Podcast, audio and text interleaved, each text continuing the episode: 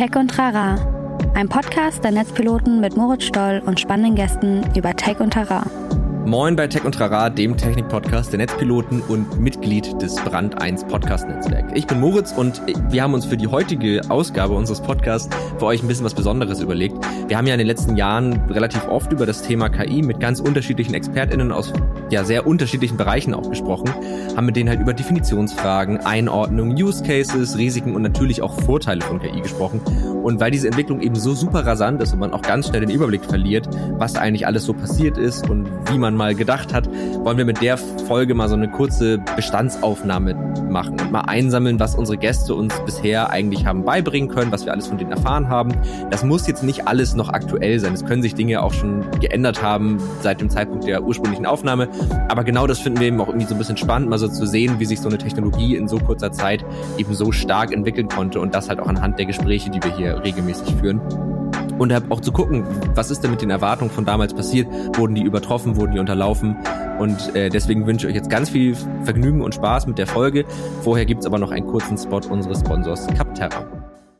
Hallo und willkommen bei den Capterra Software Charts für Startups. Ich bin Ines Barr, Senior Content Analystin bei Capterra, einer kostenlosen Online-Plattform, auf der Software-Tools aus verschiedenen Kategorien vergleichen und mehr als zwei Millionen verifizierte Bewertungen lesen könnt. Heute schauen wir uns Dokumentenmanagementsysteme an. Denn der Wechsel von der physischen Aufbewahrung von Dokumenten zu einer digitalen Ablage bietet Unternehmen zahlreiche Vorteile. Mehr Sicherheit, die Möglichkeit der Cloud-Speicherung und eine verbesserte Zusammenarbeit. Wir haben für euch die fünf besten Dokumentenmanagementsysteme zusammengestellt, basierend auf unseren Nutzerbewertungen. Die top-platzierten in alphabetischer Reihenfolge sind Box, das Funktionen für Datenspeicherung, Content Management und Workflow-Verwaltung bietet. Confluence, das alle Dokumente und Arbeitsabläufe an einem Ort verwaltet. Google Workspace, das mehrere Integrationen bietet, mit denen alle Geschäftsprozesse zentral verwaltet werden können. Microsoft 365, das ein Paket mit vielen nützlichen Tools bietet, wie Word, PowerPoint, Outlook, OneNote und so weiter. Und Notion, geeignet für Unternehmen, die eine individuell angepasste Wissensdatenbank erstellen wollen. Mehr zu Capterra und weiteren Softwarekategorien findet ihr auf capterra.com.de. Capterra mit C und Doppel-R geschrieben. Mit Reinhard Kager, dem Unternehmenssprecher des DFKI, haben wir uns vor einiger Zeit unter anderem über die Möglichkeiten und aber auch Grenzen von künstlicher Intelligenz gesprochen. Ähm, in dem Gespräch definiert er KI-Kurs, weist auf die besten Anwendungsgebiete von KI hin und wie man halt auch mit dem Missbrauch in manchen Bereichen umgehen kann bzw. ihm entgegenwirken kann könnte möglicherweise KI uns zu Erkenntnissen verhelfen, die wir selber nicht haben können oder bisher nicht gehabt haben. Ähm, ah, ich bin da skeptisch. Also äh, äh, ich bin da, also ich bin da hochgradig skeptisch, wenn es um Erkenntnisse geht. Also dann, was ist künstliche Intelligenz? Es gibt da viele Möglichkeiten. Ich bin sehr für eine schlanke äh, Definition und verwende diese seit Jahren.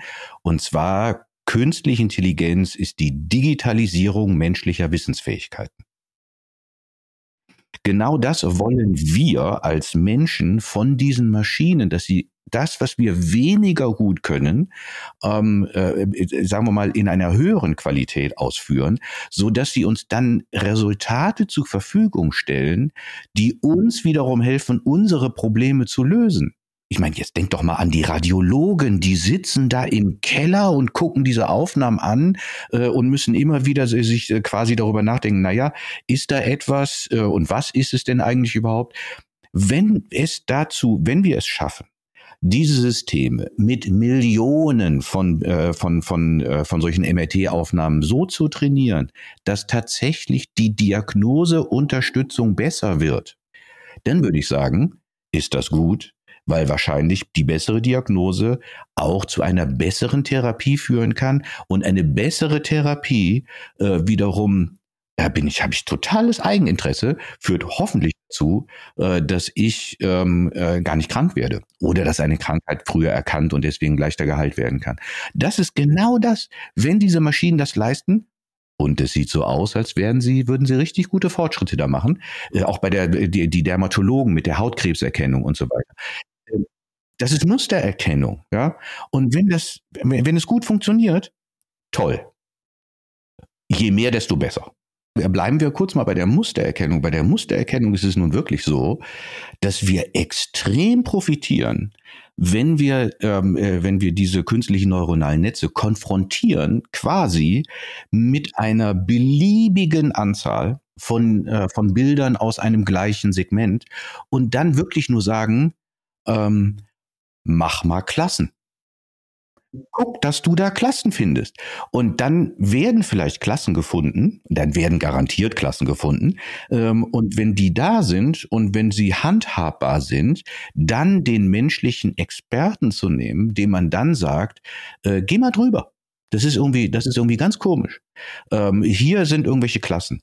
Und wenn das jetzt interessante Klassen sind, und manchmal waren es uninteressante Klassen, so dass dann die künstlichen neuronal, neuronalen Netze ähm, äh, eine, äh, eine Teilmenge äh, von solchen Bildern genommen haben, haben gesagt, jo, das ist eine Klasse und dann haben sie das angeguckt und dann war da irgendwas drauf, also irgendeine, irgendein kleiner Copyright oder, ich meine, so, sowas, äh, sowas, wo man sich, oh, wir, wir, wir nehmen jetzt die interessanten Klassen.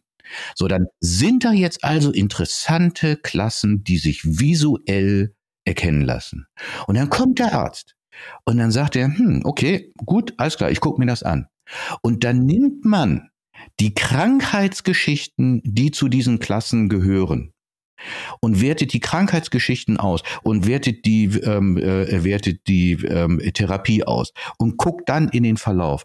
Dann könnte es sein, dass man wirklich neue Ideen zur Medikation hat. Ähm, ein, äh, ein, das eine Medikament weniger empfiehlt, das andere vermeidet, aber das dritte dann findet, wo man sagt, super. Also, das wird euch jetzt verwundern, aber äh, du musst einfach mehr Möhren essen. Und dann ist das gut für dich. Äh, ich meine, das ist sowieso gut, aber ich meine ein, ein, einfach sowas. Das, wenn, wenn wir so, wenn wir diese Werkzeuge so einsetzen, ähm, und wir sind jetzt wirklich bei der Gesundheit und wir haben keine Krankenhäuser geschlossen und wir haben uns nicht über Überwachung unterhalten und wir haben uns auch nicht darüber unterhalten, wie denn überhaupt jemals diese Daten dahin kommen können, weil das eben sehr personenbezogene Daten sind offensichtlich. Das lassen wir jetzt alles kurz weg. Ähm, aber wenn wir es so einsetzen, wie gerade beschrieben, dann könnte es sein, dass auch noch jeder von dieser Technologie ähm, profitiert und zwar so, dass er ein längeres Leben hat, was auch wirklich ein lebenswertes Leben ist, weil man länger gesund ist. Man, könnt, man kann schon sagen, es ist eben so etwa generative KI ist auf eine Art und Weise eine ins wirklich grandios leistungsfähige, gesteigerte Phrasendreschmaschine. Generative KI, die sprachliche Ergebnisse liefert, löst das Problem des leeren Blatts.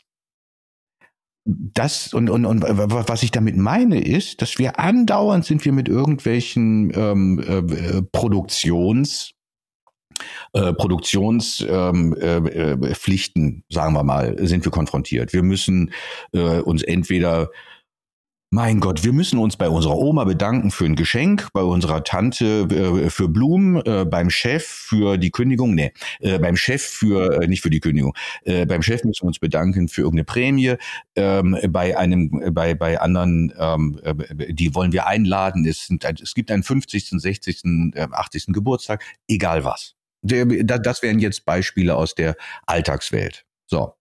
Und dann sitzen wir da und dann, ähm, dann ist das Blatt weiß und man schreibt äh, lieber, liebe irgendwas. Äh, und dann ist da so eine kleine Lücke. Wenn man jetzt diese Systeme nutzt und man macht so gesehen das, was man heutzutage Prompt Engineering nennt. Man schreibt ein bisschen was über die Person.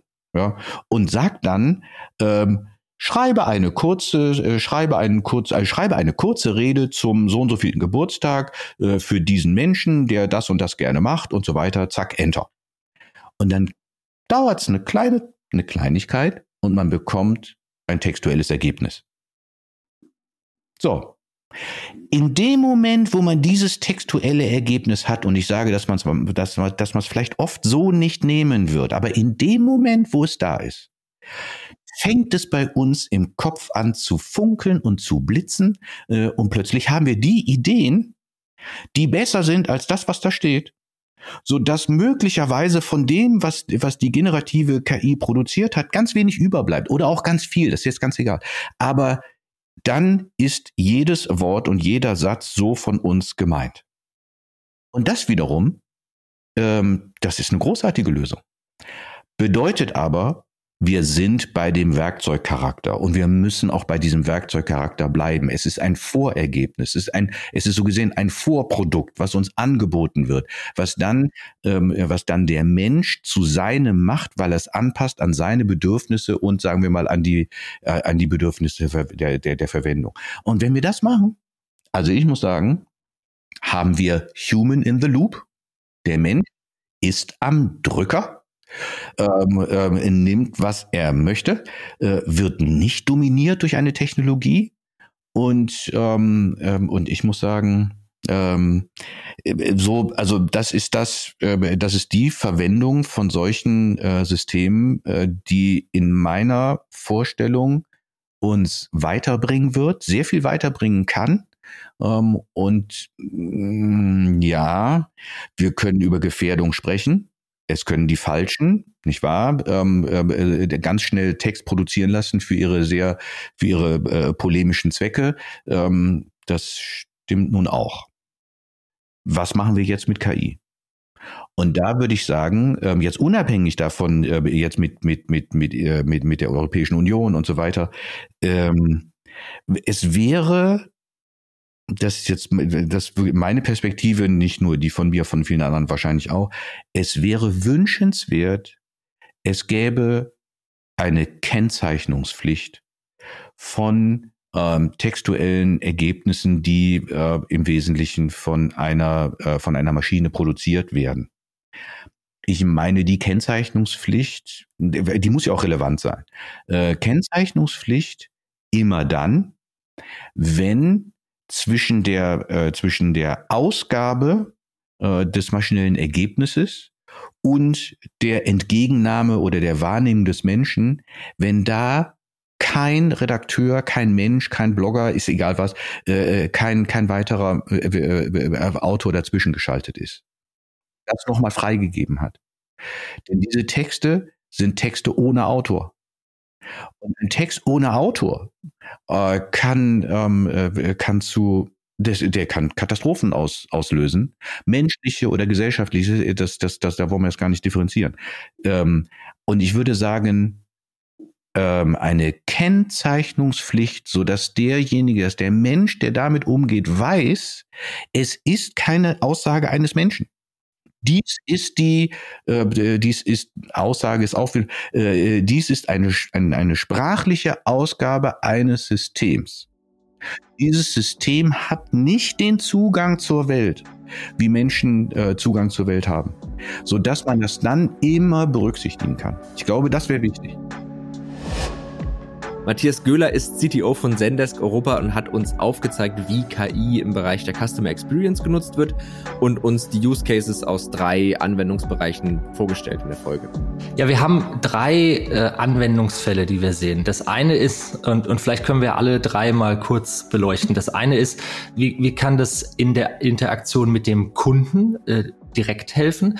Die zweite Frage, die wir uns stellen, ist, wie, wie kann wir können ähm, Agenten, also die Menschen, die auf der Unternehmensseite sitzen, die dann Kundenanfragen bekommen und im Kundenservice arbeiten, wie können die unterstützt werden, sozusagen effektiver zu sein? Und der dritte Fall ähm, sind dann eher, geht dann eher in den Bereich der, der IT. Ähm, also es gibt ja Leute, Administratoren, die diese ganzen Kundenservice-Systeme aufsetzen und verwalten und verbessern. Ähm, und da ist auch die Frage, wie kann man dieser Gruppe helfen, auch ihren Job sozusagen effektiver durchzuführen. Ähm, fangen wir mal vielleicht mit, den, mit dem Kunden an. Ja, also in der Interaktion mit dem Kunden. Äh, das große Thema im Kundenservice, was ja alle zurzeit beschäftigt, sind Chatbots. Ja, und, und wie können Chatbots helfen, äh, sozusagen Anfragen einfach zu bearbeiten, ähm, zu lösen ähm, und, und mir im Grunde genommen auch als Kunde Zeit ersparen. Die Zeit, die ich vielleicht sonst irgendwo lästig in der Warteschleife hänge, äh, bis dann irgendjemand ans Telefon geht. Ähm, und das ist etwas, wenn ich mir das angucke, heute funktionieren viele Chatbots noch ähm, im Grunde genommen ähnlich wie wenn du in der Warteschleife bist, bei, zum Beispiel bei der Telekom, du bist in der Warteschleife bei der Telekom und dann kriegst du ja oft so, äh, worum geht's? Ja? Geht es um ihr Festnetz, drücken Sie eins, äh, geht es um ihr, drücken Sie zwei. Und dann drückst du dich so ein bisschen durch und dann bist du leider immer noch in der Warteschleife. Aber du hast, du, genau. Und äh, viele Chatbots funktionieren ja heute auch so, dass du im Grunde genommen ähm, ein, ein Auswahl hast und kannst dann da auswählen, was weiß ich, geht es jetzt darum, ich habe ein Produkt bei einem Händler gekauft, geht es darum, dass ich das zurückgeben möchte oder habe ich irgendwie eine allgemeine Frage, dann sage ich, nein, ich möchte ein Produkt zurückgeben und dann klicke ich so ein bisschen durch und dann kriege ich eine Antwort präsentiert, wie das geht. Ja, und sage, okay, bei der Rückgabe bitte ähm, hier das Label ausdrucken, das Shipping-Label ausdrucken, alles verpacken, zurückschicken, wir prüfen etc. Das hilft schon mal sehr, ähm, weil ich im Grunde genommen die Informationen, die ich brauche, jetzt relativ schnell bekommen kann, wann immer ich möchte. Also es kann ja auch sein, dass ich vielleicht das irgendwie nach meiner Arbeit machen möchte, wenn eine normale Hotline gar nicht mehr besetzt ist. Also ich kann das jetzt tun, wann ich möchte. Äh, es geht relativ schnell. Ähm, ich finde die Antwort auf meine Frage selber. Und es gibt ja viele, sag mal, viele, wenn wir mal so angucken, äh, im normalen Support-Umfeld, Kundenservice-Umfeld, viele, viele Anfragen, die kommen, die ein hohes Volumen an Anfragen machen, sind eigentlich relativ einfache Fragen.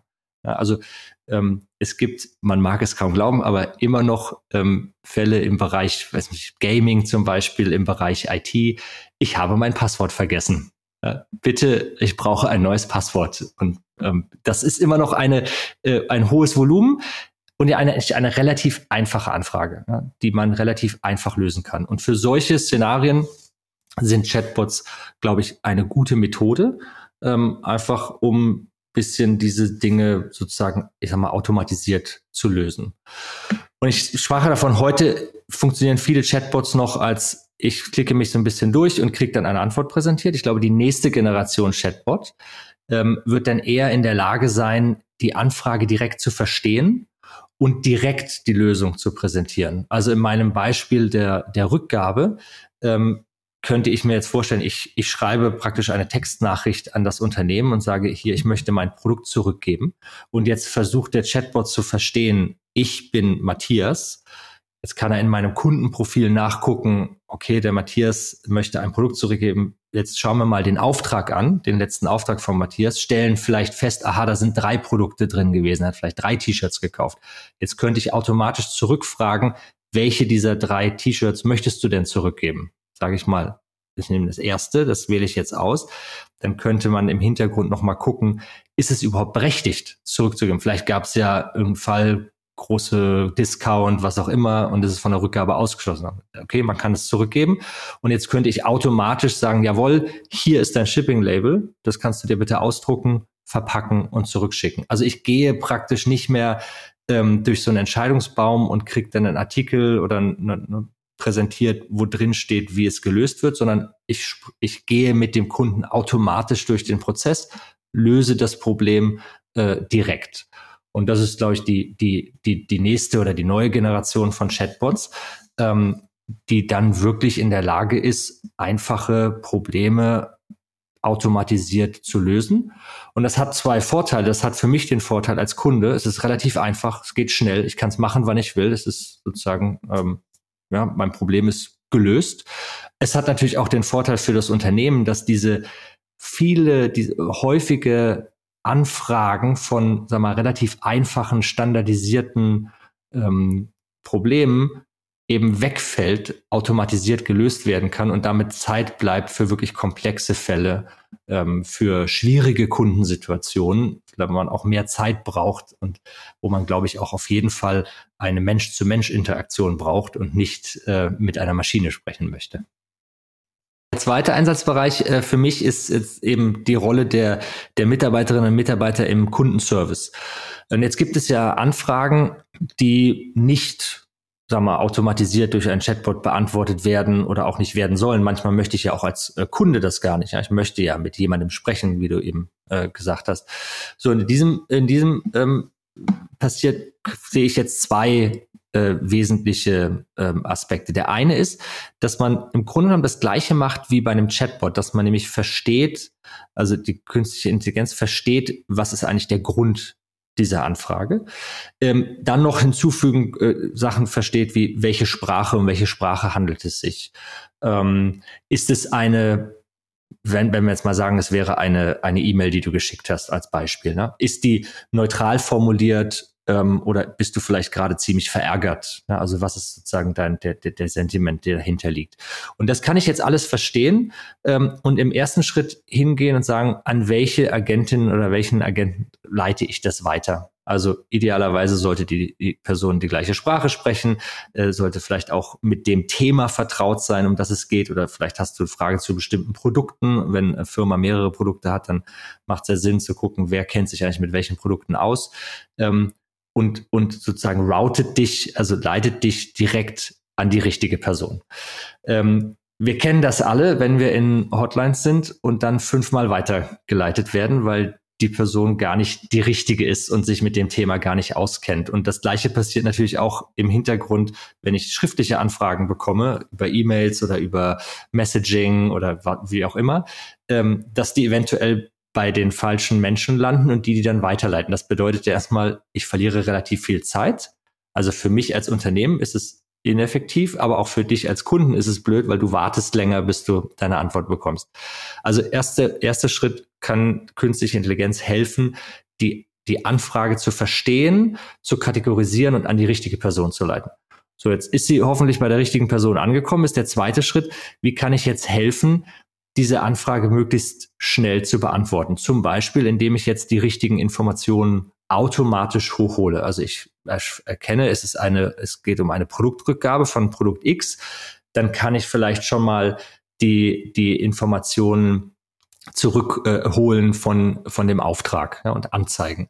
Oder es geht um einen Lieferstatus, dann kann ich vielleicht schon mal eben genau das heraussuchen und aus einem anderen System hervorholen und der Person, die im Kundenservice sitzt, direkt anzeigen, sodass die nicht selber danach suchen muss.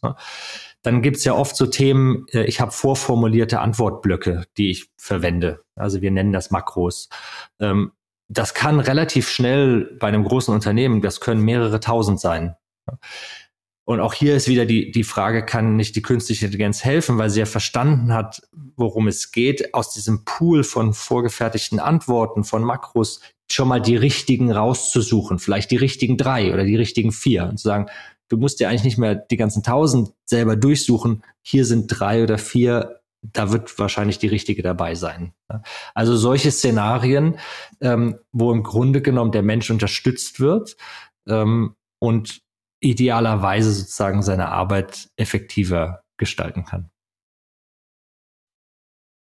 Genau, jetzt gibt's noch die, den dritten Anwendungsfall, eben der eher auf der IT-Seite, also die ähm, ganzen Administratoren, äh, Systemadministratoren, die jetzt ein solches System aufsetzen und jetzt gibt es ja wieder verschiedene Bereiche. Also zum Beispiel hast du bei Kundenservice-Systemen eben eine, eine Wissensdatenbank, ja, wo im Grunde genommen Artikel ähm, verfasst werden für die Mitarbeiterinnen und Mitarbeiter im Kundenservice, die dann, wenn sie ein Problem haben, sich das durchlesen können und sagen, so wird dieses Problem oder so wird diese Kundenanfrage ähm, beantwortet. Ich hatte eben schon gesagt, es gibt so Textbausteine, wir nennen die Makros ja, bei Zendesk, ähm, die praktisch verwendet werden können, um Antworten, also Blöcke, Antwortblöcke schon zu haben, die ich dann nicht alle selber nochmal schreiben muss, sondern die ich vielleicht nur noch anpassen kann, ne, noch personalisieren kann. Ähm, das mal als zwei Beispiele genannt. So, das können ja jetzt relativ große ähm, äh, Bereiche werden. Also du hast mehrere hundert oder tausend von solchen Artikeln, mehrere hundert oder tausend von solchen Makros.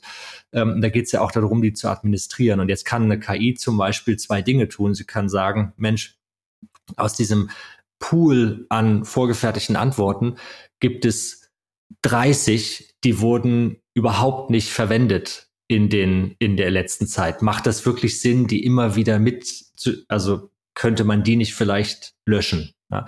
Und aber auch umgekehrt äh, kann das System monitoren und sagen, guck mal, da gab es jetzt in der letzten Zeit 30 Kundenanfragen, alle zu einem gleichen Thema. Da gab es gar keine vorgefertigte Antwort, da gab es gar keinen Artikel dazu, da mussten das die ähm, Menschen alle selber schreiben. Hier wäre es vielleicht sinnvoll, mal einen Artikel zu verfassen oder vielleicht eine vorgefertigte Antwort äh, zu verfassen. Und im zweiten Schritt könnte man vielleicht sich sogar vorstellen, dass ein Vorschlag generiert wird, der dann verwendet werden kann. Ne? Ähm, also da gibt es verschiedenste Anwendungsfälle. Ähm, Lizenzmanagement mag ein anderes sein, aber man hat ja immer eine bestimmte Anzahl an Lizenzen für, für die Mitarbeiterinnen und Mitarbeiter im Kundensupport und manche stellen wir immer wieder fest, werden gar nicht richtig verwendet. Ja, und ähm, anstatt dass man das Unternehmen dann neue Lizenzen hinzukaufen muss, könnte auch hier die sagen Maschine den Vorschlag machen, Mensch, da gibt's jetzt 30, 40 Agentinnen und Agenten, die haben ihre, die waren in, gar nicht aktiv in letzter Zeit. Da könnte man es vielleicht überlegen, die jemandem anderen zuzuordnen, ohne dass man wieder neue Kosten generiert. Also solche, solche Anwendungsfälle sehen wir und auch da wieder die Idee, praktisch die Arbeit von diesen äh, Leuten effektiver äh, zu gestalten. Ich persönlich äh, glaube, dass es wir wahrscheinlich in der nahen Zukunft an einen Zeit, an einen, einen, einen Punkt kommen, wo es theoretisch möglich wäre, dass man das auch vollständig automatisiert. Ja, wir haben jetzt schon gesprochen über die Möglichkeit, dass vielleicht irgendwann sagen Antworten automatisch äh, geschrieben werden, die dann nicht mehr nur generisch sind, sondern die auch die spezifischen äh, sagen äh, Details vom Unternehmen und von dem Kunden mit einbeziehen.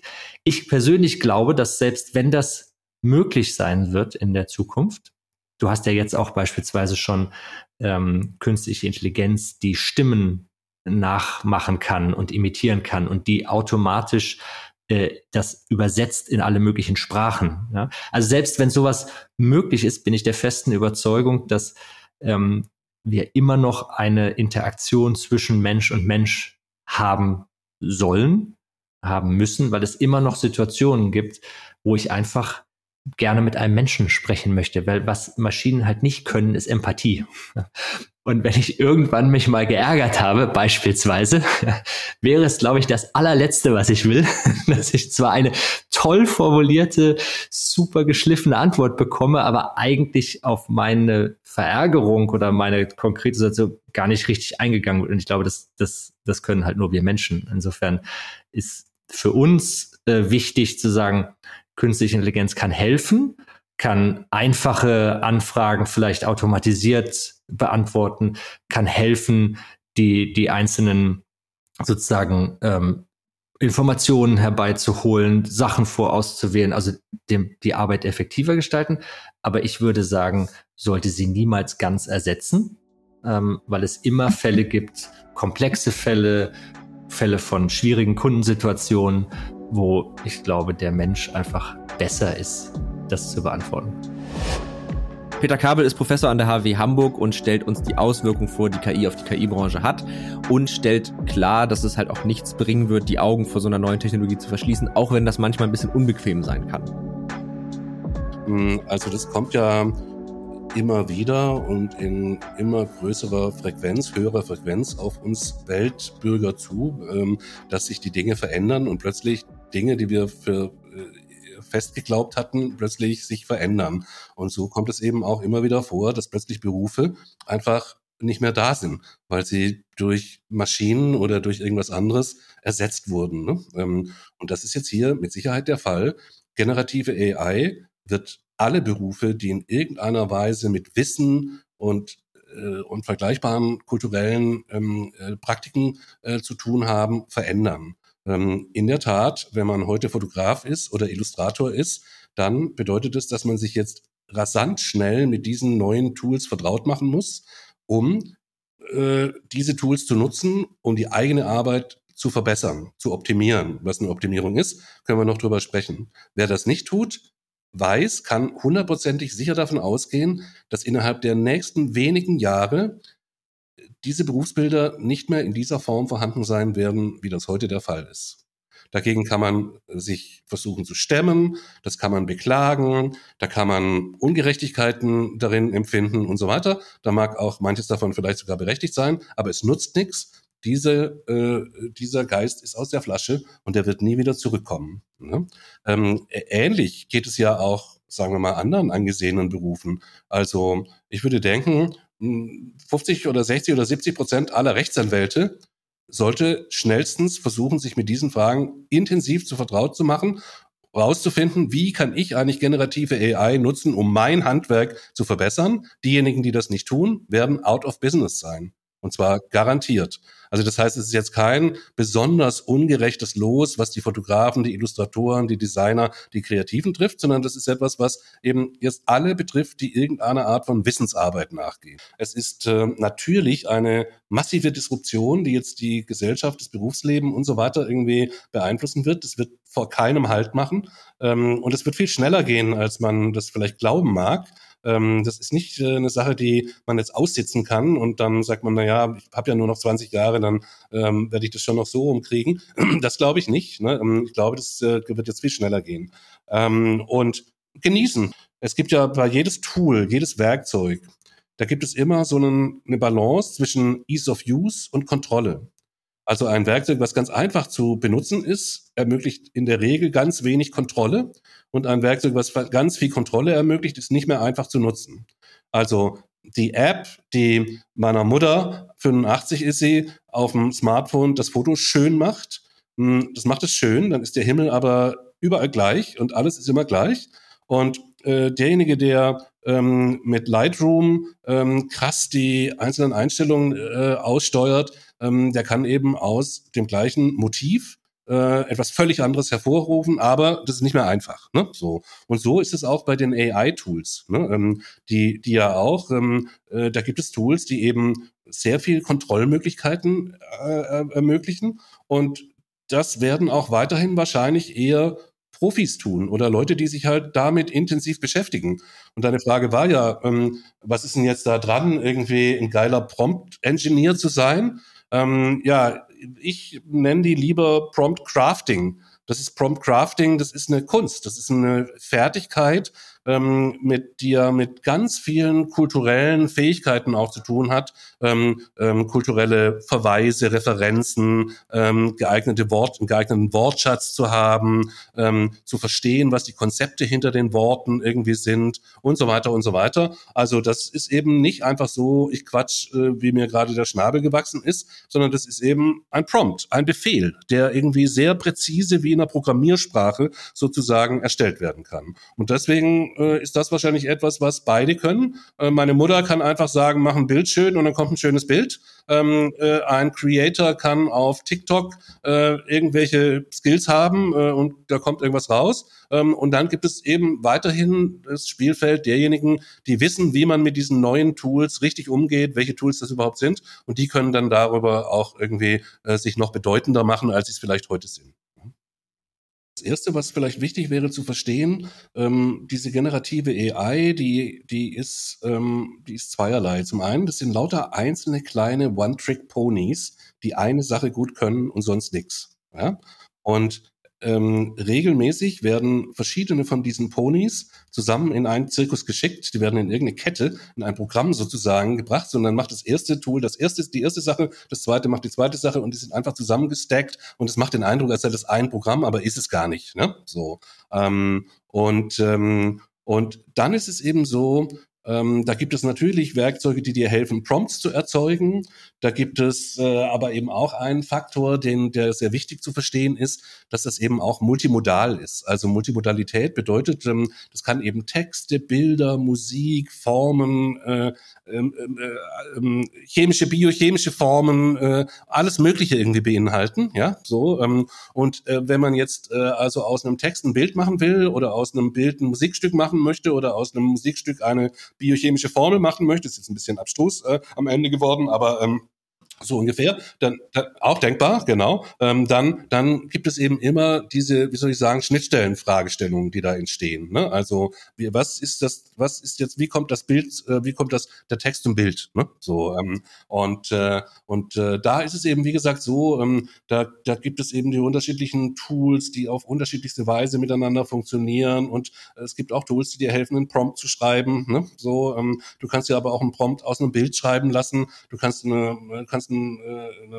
Modell ein, ein, ein Bild zeigen und sagen mir, wie wäre der Prompt dazu, ähm, so dass du den dann leicht verändern kannst und äh, dadurch eine Veränderung hinbekommst und so weiter. Ne? Es ist ein, ein Ökosystem, was da im Moment äh, beginnt zu zu, äh, zu leben. Im Grunde muss man sagen, eine Galaxie, ähm, insbesondere die Open Source Tools, ähm, äh, die haben einen Urknall ausgelöst. Und so kommt es eben, dass jetzt wirklich buchstäblich jeden Tag Dutzende, Hunderte von kleinen Spezialanwendungen, kleinen One-Trick-Ponies ähm, sozusagen äh, in dieser Galaxie auftauchen, ähm, die vorher über die man vorher hätte gar nicht nachdenken können, sozusagen. Und ähm, und genau. Und gleichzeitig gibt es natürlich große Anbieter, weiß ich nicht, jetzt Adobe hat ja gerade gestern oder vorgestern äh, angekündigt, dass sie jetzt auch ein äh, großes generatives AI-Tool irgendwie auf den Markt bringen wollen, die eben versuchen, das Ganze so ein bisschen, wie soll ich sagen, schon einzuhegen, ne? ähm, vielleicht ein bisschen leichter nutzbar zu machen. Das weiß man nicht, weil man das Interface noch nicht gesehen hat. Ähm, genau. Es kommt auf Interfaces an. Ne? Das ist, äh, ist auf jeden Fall das Thema hier. Ne? So, und was kann man damit machen? Also, ich glaube, mh, Regelmäßig gibt's da einen, einen Denkfehler. Ich versuche den so zu beschreiben. Ähm, man denkt jetzt, das wird etwas ersetzen, was ich bislang auch tue. Und das wird das Hauptkennzeichen sein, Merkmal jetzt sein. Ja, so. Also bislang habe ich ein Bild pro Woche gemacht. Jetzt ganz simpel. Ähm, und jetzt wird die Maschine dieses eine Bild für mich machen und gut. Aber so wird es nicht kommen. Denn es wird eher so kommen, dass jetzt plötzlich an Stellen Bilder verwendet werden, an denen man bisher gar keine Bilder verwenden konnte, weil man sie einfach gar nicht herstellen konnte. Also verstehst du, das ist nicht, wird nicht, das Leben wird nicht einfach so weitergehen, es wird nur von Maschinen äh, genommen und, und, äh, und plötzlich ist äh, entweder jede, je, je nach Perspektive alles schrecklich oder alles herrlich, weil man nichts mehr zu tun hat, äh, sondern es kommen neue Aufgaben, es kommen neue Verwendungsarten äh, äh, und so weiter ins Spiel, regelmäßig bei solchen, ähm, bei solchen äh, ähm, Disruptionen. Ne? So. Und äh, das sind auch die Chancen. Ne? Also wie gesagt, diejenigen, die sich jetzt nicht damit beschäftigen, die sich davor drücken wollen, ähm, die werden garantiert in dieses Loch fallen, weil sie die neuen Opportunities, die es damit gibt, gar nicht erkennen können sozusagen und nicht wahrnehmen können. Ne? Ähm, und nochmal, das bedeutet nicht ähm, nur oder vor allen Dingen, dass man jetzt sagt, ja, dann wird halt dieses eine Bild von der Maschine gemacht. Ähm, so, das ist ja schon dramatisch genug, sondern man wird die Weise, in denen Bildern jetzt vielleicht neu auftauchen können, wo, wo das plötzlich eine Relevanz bekommt und eine Nachfrage entsteht, gar nicht äh, erkennen ähm, und dann deswegen hinten anliegen. Deswegen kann ich eigentlich jedem nur empfehlen, sich eben auch immer noch als ein sozialer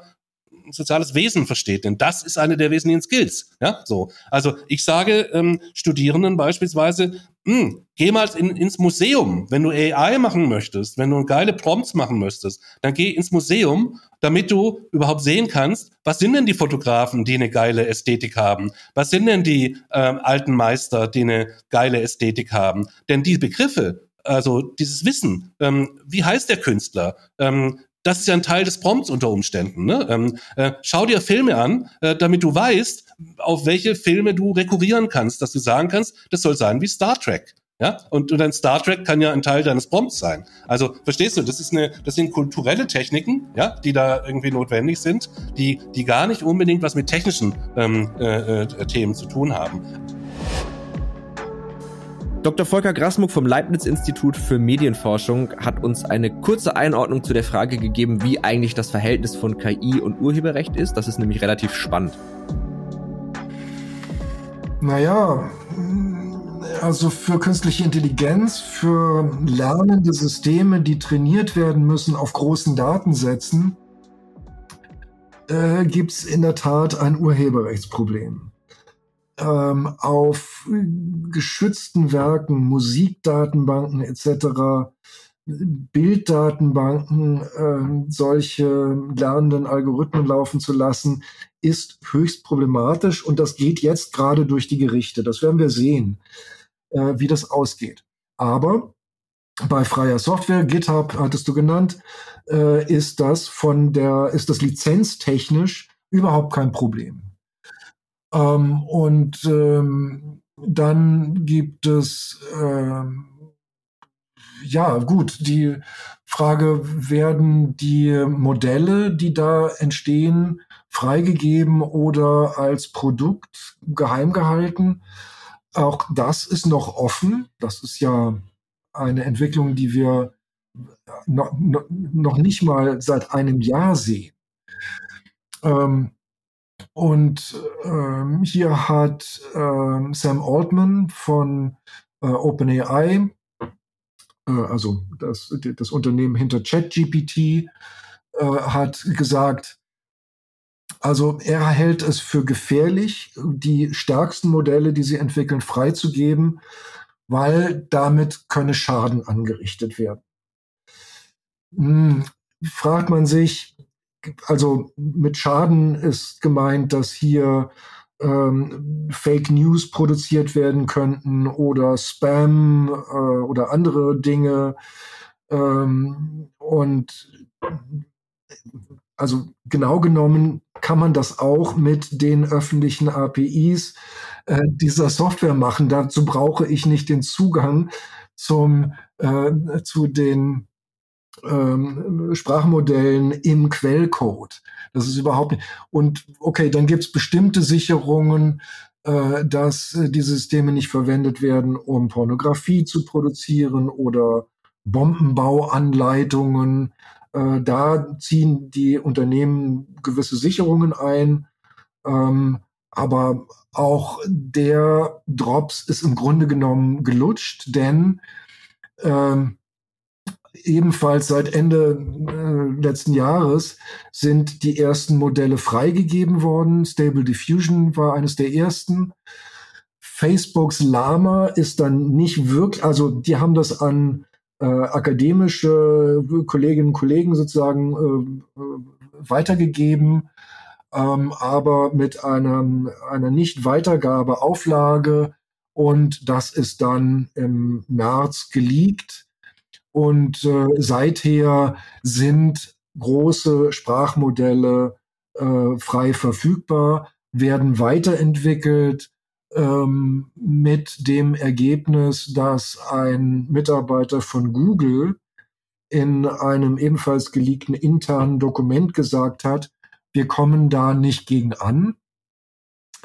Ähm, also dass die Entwicklungen, die wir hier sehen im freien Bereich, wir geben hier Hunderte von Millionen Dollar aus und dann kommen Leute äh, mit mit 100 Dollar und äh, mit Laptops, äh, die all unsere Probleme lösen. Also die, die runters, das Runterskalieren eben auf Laptops, auf ähm, alte Hardware, auf Smartphones, inzwischen sogar ähm, die Multimodalität, das war ein Problem, wenn man ein System für äh, Texte entwickelt, äh, kann man das nicht verwenden, um Bilder damit zu generieren oder Klänge. Ähm, das ist eine Entwicklung, die in der freien Szene äh, stattgefunden hat. Qualitätsverbesserungen.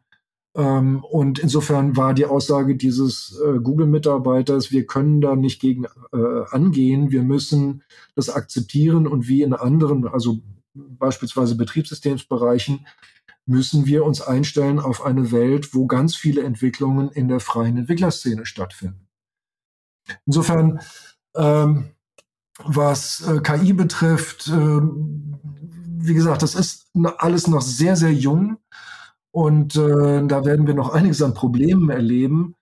Ähm, aber die Lösung für erwartbare Probleme sehe ich in keinem Fall darin, äh, die Modelle proprietär zu halten, äh, sondern da müssen wir andere Lösungen für finden, die auch im freien Softwarebereich äh, für Sicherheitsprobleme etc.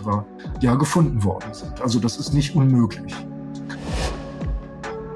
Julia Gundlach von der Bertelsmann Stiftung beleuchtet eher die Fallstrecke von KI und algorithmischen Systemen und stellt die Forderung, mit KI mehr soziale und halt auch gesellschaftliche Bereiche zu unterstützen und dem Gemeinwohl zu dienen.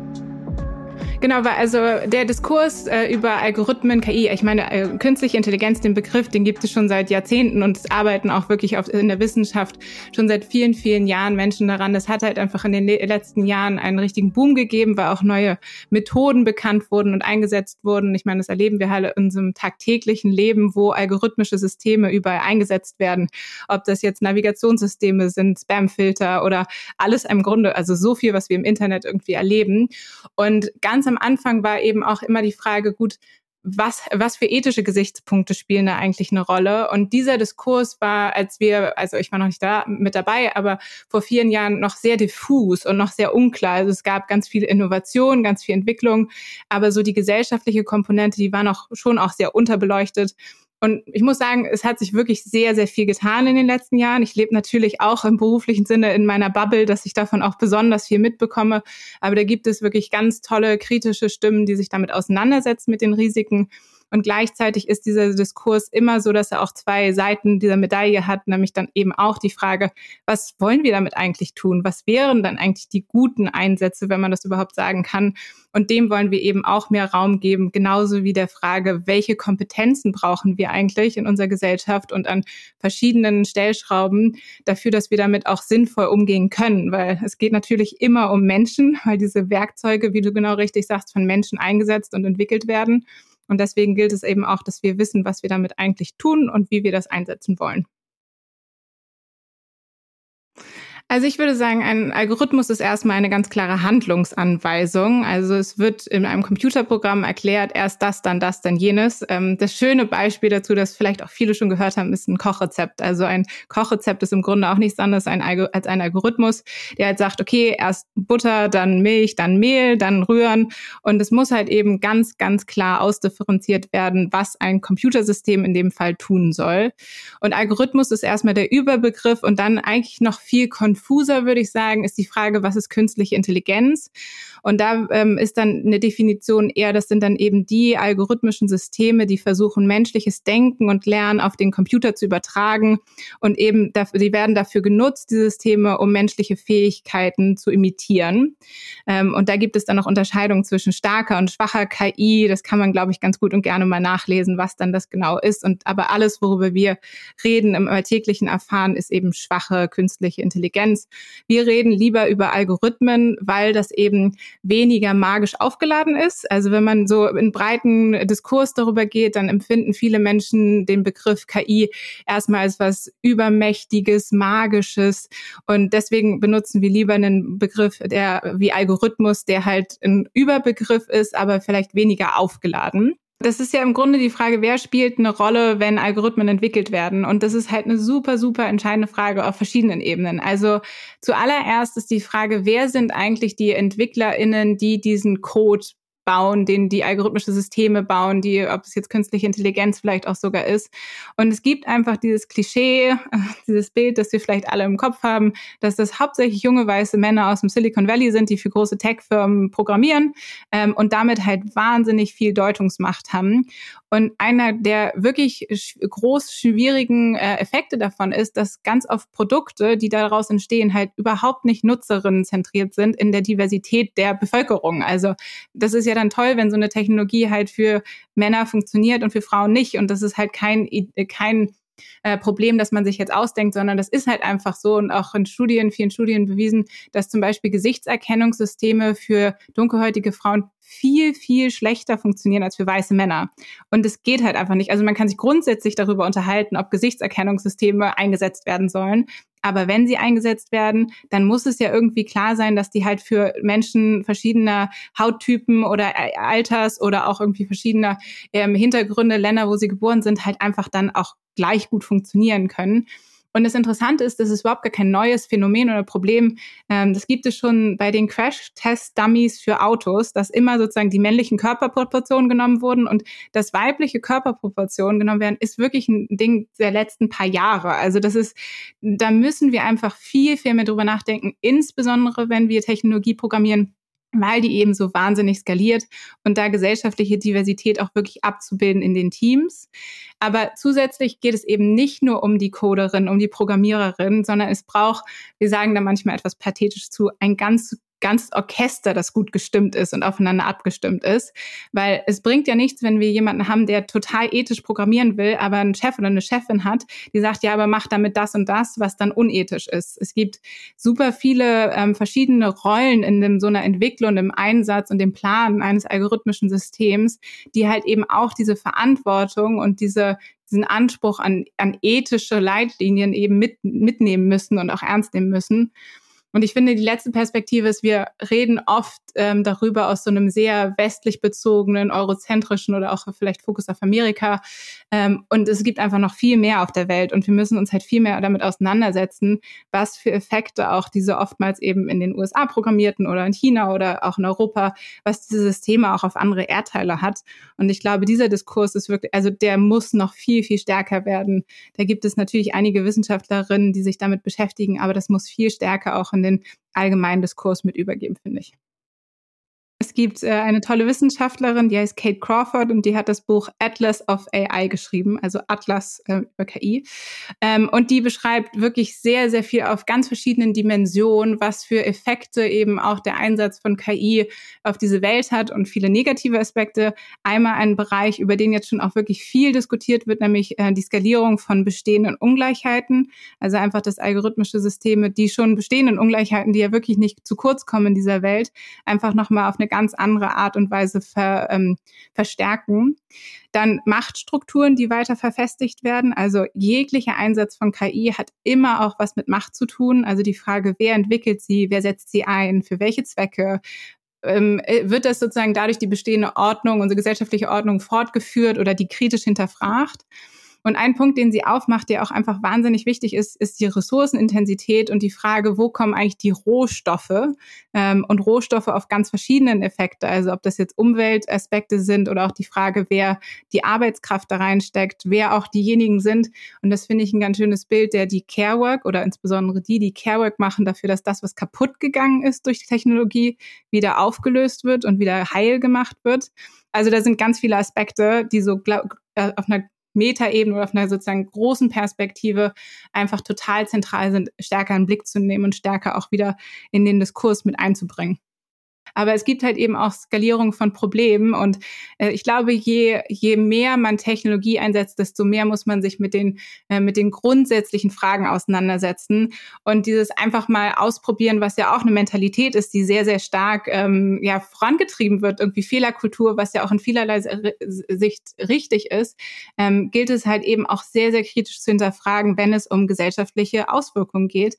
Also ich finde immer, wenn so eine Technologie eingesetzt wird, um Schrauben zu sortieren in der Firma, macht es. Ist doch super, ne? Wenn die Schrauben dadurch schneller sortiert sind, äh, kein Problem. Wenn es Auswirkungen auf die Freiheitsrechte von Menschen hat, wenn es ähm, Auswirkungen darauf hat, ob Menschen Jobs bekommen, Studi studieren können, Wohnungen bekommen, also damit sollte man einfach nicht spielen. Und das sind äh, einfach Aspekte, die sind zu sehr zentraler Pfeiler unseres gesellschaftlichen Zusammenlebens, als dass man das so leichtfertig eben nutzt. Und gleichzeitig will ich aber auch sagen, es gibt halt auch super viele Vorteile durch diese Systeme. Und die klug einzusetzen, spricht ja auch erstmal gar nichts dagegen, die klug und ethisch einzusetzen. Ähm, da ist, glaube ich, grundsätzlich bei mir gar kein Technik Skepsisen von Anfang an vorhanden, sondern es geht wirklich einfach um die Frage, wie man das macht und wie wir das machen wollen. Wie können wir eigentlich es schaffen, dass soziale Probleme angegangen werden? Ähm, ich versuche mich äh, sehr, sehr viel zu unterhalten mit Menschen, die im, im, im sozialen Sektor arbeiten, die Kinder- und Jugendhilfe da viel beitragen, viel arbeiten zu, die im Gesundheitsbereich, im Pflegebereich, sich in diesen äh, Bereichen, Gesundheitsbereich eben tagtäglich um die Lösung von sozialen Problemen, gesellschaftlichen Herausforderungen bemühen und zu verstehen, wie blicken die eigentlich auf algorithmische Systeme? Können die denen irgendwie anerkennen, dass das hilfreich wäre in manchen Bereichen oder gar nicht? Können sie damit gar nichts anfangen? Und man erkennt schon, dass in vielen Bereichen einfach erstmal Kompetenzen fehlen, das überhaupt einzuschätzen. Und ich sehe das als wahnsinnig lohnenswert, diesen Kompetenzaufbau halt anzugehen, dass diejenigen, die in der in zivilgesellschaftlichen Organisationen, in Wohlfahrtsorganisationen, in anderen Bereichen, die eben wirklich ganz, ganz nah an diesen sozialen Fragestellungen dran sind, denen eben diese Werkzeuge, wie du sagst, an die Hand zu geben, mit denen darüber zu sprechen, was eben auch zur Lösung beitragen kann und da reinzugehen. Weil ich glaube, es ganz oft so wahrgenommen wird, ach, das mit diesen Algorithmen und KI, das ist so wahnsinnig komplex. Das hat ja auch nichts mit meiner Arbeit zu tun, wenn ich jetzt zum Beispiel Sozialarbeiterin bin.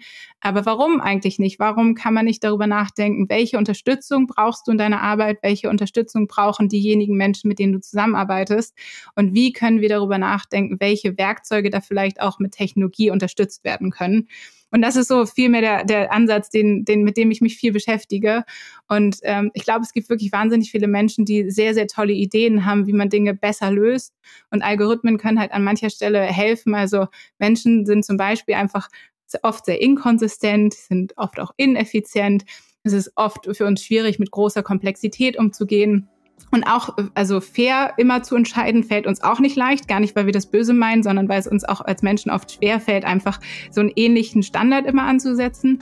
Und wenn an diesen Stellen eben algorithmische Systeme unterstützen können, ähm, dann lass uns das einsetzen für eben gemeinwohlorientierte Aspekte.